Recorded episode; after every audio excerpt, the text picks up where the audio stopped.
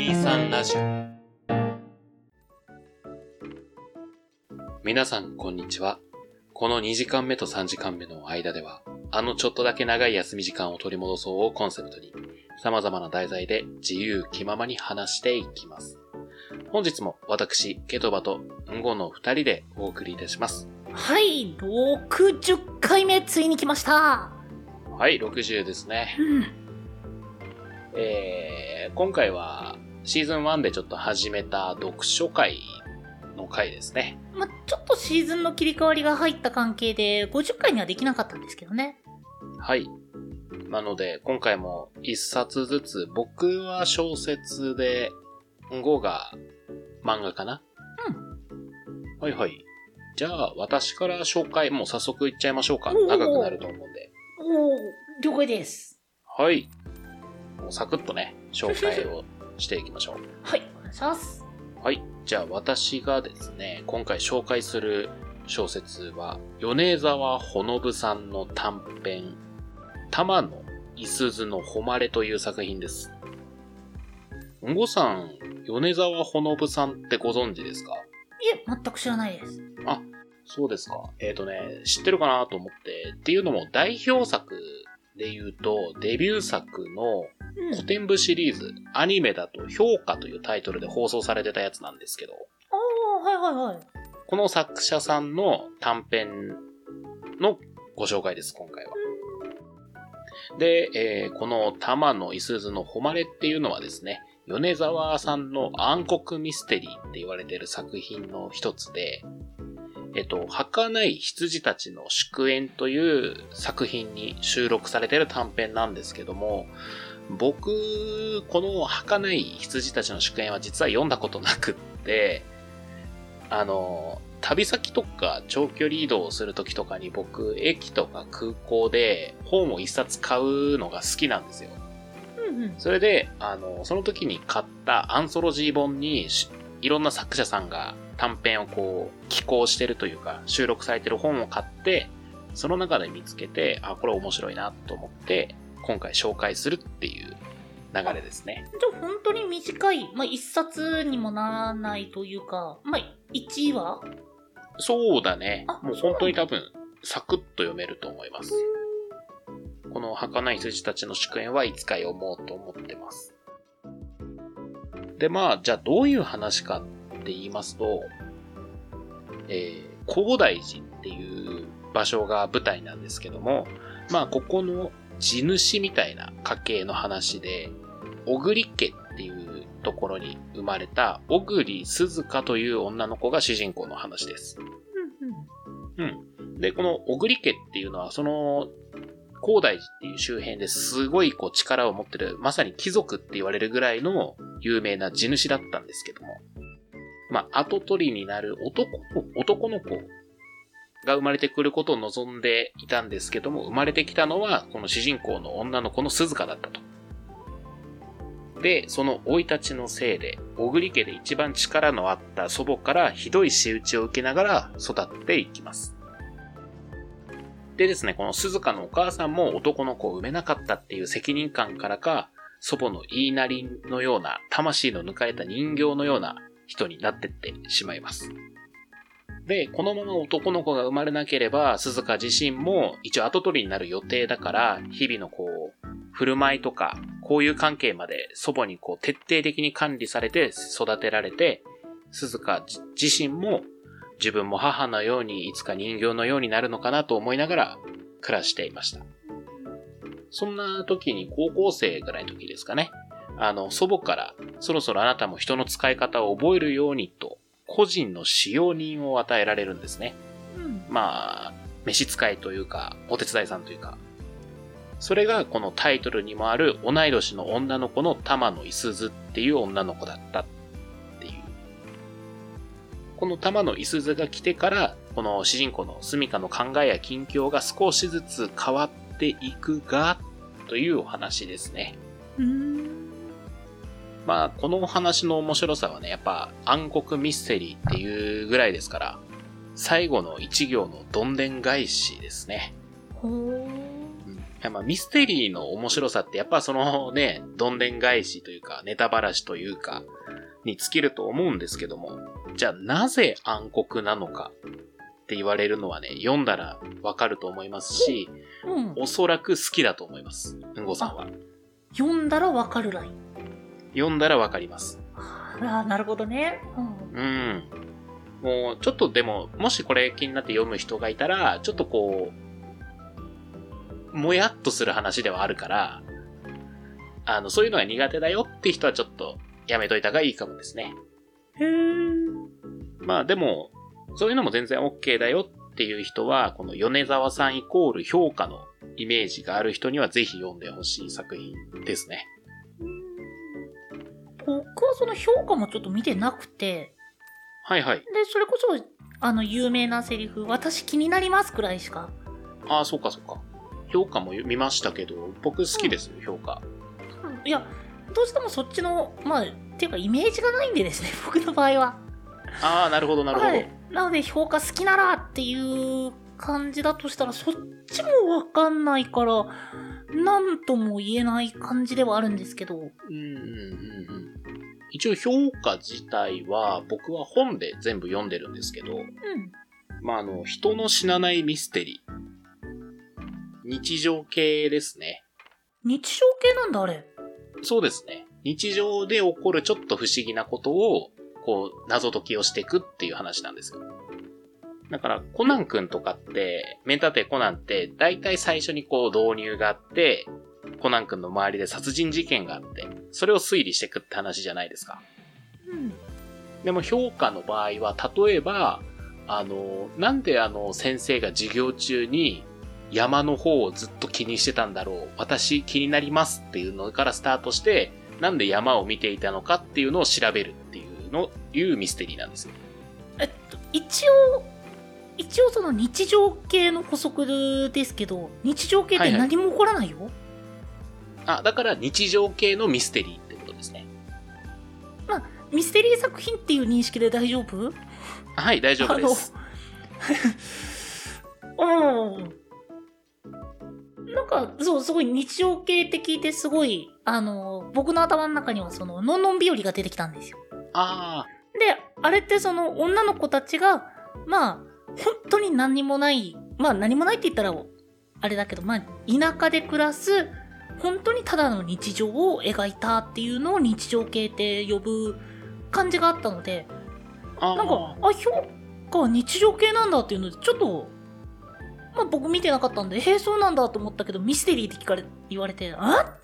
えっとね、コナン君みたいな、ああいう何かしら事件、殺人事件とか起こるのがミステリーなんですけど、それの反対の言葉として存在するのが、誰も知らない日常の謎を解くやつを日常系ミステリーって言うんですよ。へえ、それ知らなかった。そうなんです。だから日常系って僕は言ってたんですけど、日常系ミステリーっていうジャンルがあるわけ？へえ、そうです、そうです。知らなかった。日常の謎を解くミステリーっていうことですね。あんまりアニメとかでは見ないジャンル？あんまりないんじゃないかな。評価が受けたのはそこなんじゃないですかね。わかんない。うん僕がアニメにちょっと増資が深くないので。もう初めて聞いたジャンルだったから、うん。日常系ミステリーっていうそういったジャンルがあるっていうのを知らなくて。で、日常系で僕の中で考えちゃってたから、なるほど、なるほど。うん。びっくりした。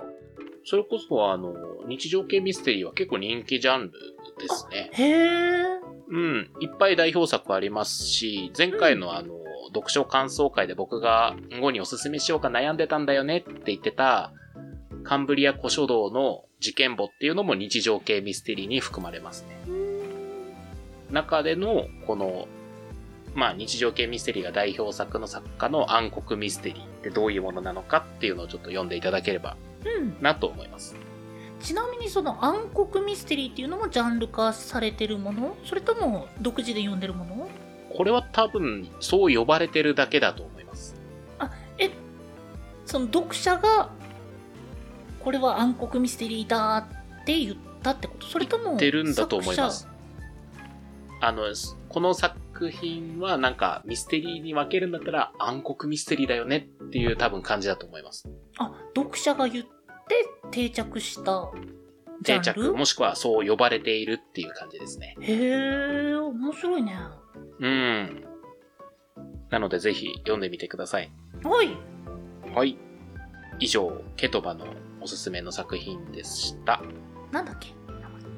えー、玉のいすずの誉れですね。玉のいすずの誉れっていう、まあ、タイトルの本ではないんですよね。そうです、短編です。のタイトル。玉の誉れの、ん？玉のいすずの誉れ誉れ。はい。まあ、初めて聞いたので、ちょっと楽しみにしたいと思います。はい。それでは、んごさんのおすすめ作品をどうぞ。はい。えー、僕の方からは、もう、だいぶ、ね。まあはいこのチャンネルでも何回も、名前だけならないし、ちょこっとだけなら扱ったっていう、メイドインアビスを、おすすめしたいと思っております。これ、あらすじとかいる？説明いる？うん。え、見たことはないでしょ？見たことはないけど、うんんごから話を聞いて、あらかたの話はもう知ってんのよね。おー、あ、じゃあ逆に、ケトバの方からこのメイドインアビスとはどんな作品か教えてもらっていいですか？えー、俺の勝手なイメージね。あ、どうぞ、もちろん。あの、萌えの皮をかぶったアングラ作品だと思ってる。あ、それくらいの認識ってこと？ああ、よかったです。あ、それだったら全然まだ楽しめると思うので。なんか、僕の知ってるあらすじだとあれだよね。その、アビスって言われてる穴の中を探索する話だよね、確か。あ、ですよね。うん。うん。よかったよかったよかった。あのーまあ、大筋というかその辺は、あの、本当にお話、まあ、以前もお話ししたそういったアビスと呼ばれる大穴の中をこう探索していくくらいのあれなんですけど、はいはい。まあ、多分それこそ見てる人で印象に残るシーンってさっき言ってた萌えの皮をかぶった、えーと、アンアングラ作品？アングラ作品。っていう認識の強さは確かにあるので否定はしません。でもはいはい。そっちばっかり目立ってはいるけど、それよりももっとその、あの作品で、まあ僕がおすすめしたい理由っていうものがあって、もうそれが言葉じゃ絶対伝わらないあの世界観なんですよ。ほうほうほうほう。その、まあ、未知の景色であったり、こんな広い世界、こんな素敵なものっていうものが、そういったものの出会いから、どんどんその、まあ、未知への同型っていうものがこう深まっていくっていうようなところがあるんですけど、はいはい。あれはね、本当にその漫画、まあないし、まあアニメっていうものを見て感じる部分うんうん。だと割と思ってて。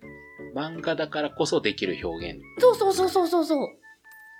でも、あの、つくしあきひと先生の書かれてる漫画なんですけど、あの、そのつくしあきひと先生の、まあ、ちょっと前にあった短編に、はいはい。まあ、スターストリングスよりっていう作品もあるんですけど、もうそれもね、あの、すごい世界観というか、その登場人物がなぜその行動をしたんだろうっていうのをもう、絵と表現で、その読者に伝えてくるっていうものがすごく上手な方だと僕思ってるんですよ。ほうほうほう。で、アニメがなんで評価されたまあ、アニメがすごい有名になって劇場版になって、みたいなことになってるんですけど、なんで評価されたかって言われたら、僕そこの部分が強いと思ってるんですよ。なるほどね。あの、アニメ化ではなかなか伝えづらい部分っていうものを、すごい丁寧にアニメ化してくださって、そのおかげで、あのアニメっていうものもすごい楽しいものになったと、まあ、個人的には思ってて。うん。だからこそその情報だけで終わってしまっているメイドインアビスっていう、まあ、ケトバに伝えたメイドインアビスっていうものを、どういった魅力がこの作品を見てる人たちを引きつけたのかっていう部分をぜひとも知ってほしいなっていう思いがあって、今回進めさせてもらいます。なるほど。確かになんか知ってはいるけど見たことないみたいなラインだろうな。さっき言った、あの、アングラー作品っていう風に言ったように、はいはい。まあ、あの、少年漫画ではなかなかしないようなグロテスクな表現っていうものも若干含まれるので、ちょっとそこが苦手だったら、あの、おすすめはできないなっていうふうに思ってたんですけど、はい。えっと、確か、ちょ、ジョジョ好きで、バイオとかもしててっていう世代でしたよね、確か。あ、もう全然僕は、そのグロ、表現としてのグロは全然大丈夫ですよ。あの、ムカデ人間を超えてこなければ大丈夫かな。ムカデ人間。ムカデ人間っていうすごいちょっとあの、なんスプラッターというか最高映画がありまして、うんあのラインを超えるとちょっときついかな。まあ、ちょっと僕はそこを知ら、知らなくてちょっと何とも言えないんですけど、はいはい。この作者はグロが好きだからこうだっていう感じでもないので、うんうんうん。一応おすすめできるラインにはあるかなと思います。まあ、ちょっとまだ続刊、まだ続いてる作品なので、はいはい。まあ、完結した作品を提示するっていう感じとはちょっと変わってきますけど、一応単行本の今9巻まで出てて、はいはい。まあ、そこまでを貸してちょっと見てもらいたいなと思ってます。わかりました。前回紹介してもらったのが、えー、小バト5巻だったかな？うん。うん。ちょっと増えましたね。えっとね、文章量とか、うん。ないし多分文字列だけ追うとそこまで変わりはしない。うん、うん、うんうん。なるほど、なるほど。なんか、お互い紹介する作品が、ちょっと読むと、こっちは暗黒ミステリーだし、こ、片やなんか、アングラって言っても否定はできないってラインで、ちょっと、雰囲気近いの面白いですね。いやいや、何言ってるんですか少年と少女の楽しい楽しいファンタジーですよ。ああ、なるほどね。なるほど。こっちもあれ、少女と少女の楽しい青春物語だから。あ、そうなんだ。楽しみだな。そうだね。うん。なるほど。まあでも、そうですね。次55か、まあ60、ん？違うな。65か70ぐらいに発表会できればいいですね。うん。ということで、えー今回2人が紹介した作品は、米沢ほのぶさんの、えー玉の伊勢津の誉れと、え、つくしあきひと先生のえメイドインアビスの2作品です。読み終わり次第、えー感想会やりますので、そちらもよろしければお聞きください。以上、読書紹介でした。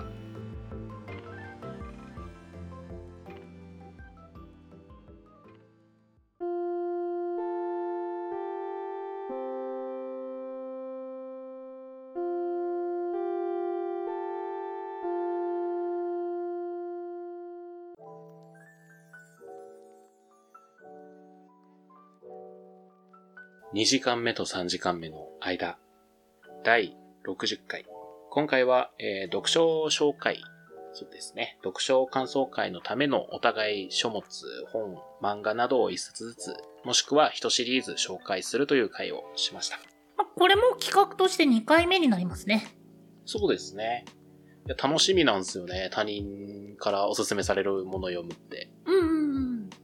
なんだろう、今まで触れてこなかった分野がこう、まあ耳に入るというか、うん。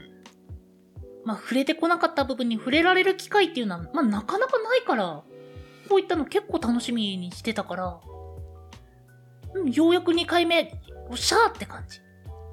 うん。いい機会だよね。本当に、もう、もう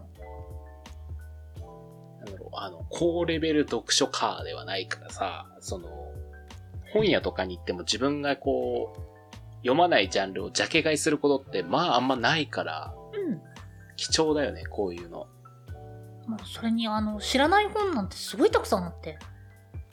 でも、うんよく読まれてる方とかだったら、え、この本も知らないの？って言われるようなことなんて、まあ、結構あるわけなんですけど。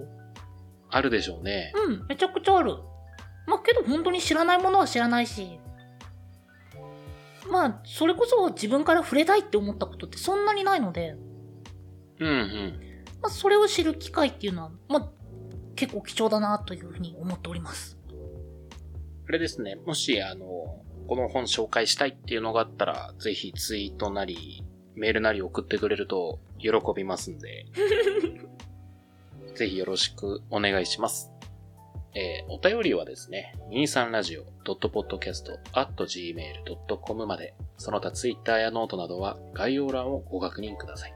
その他にも、このポッドキャストの感想や話してもらいたいトークテーマなど、細かいことでもございましたら、先ほどのメールアドレスか、ハッシュタグ23ラジオとつけて、ツイートの方よろしくお願いいたします。お相手は、ケトバと、んごでした。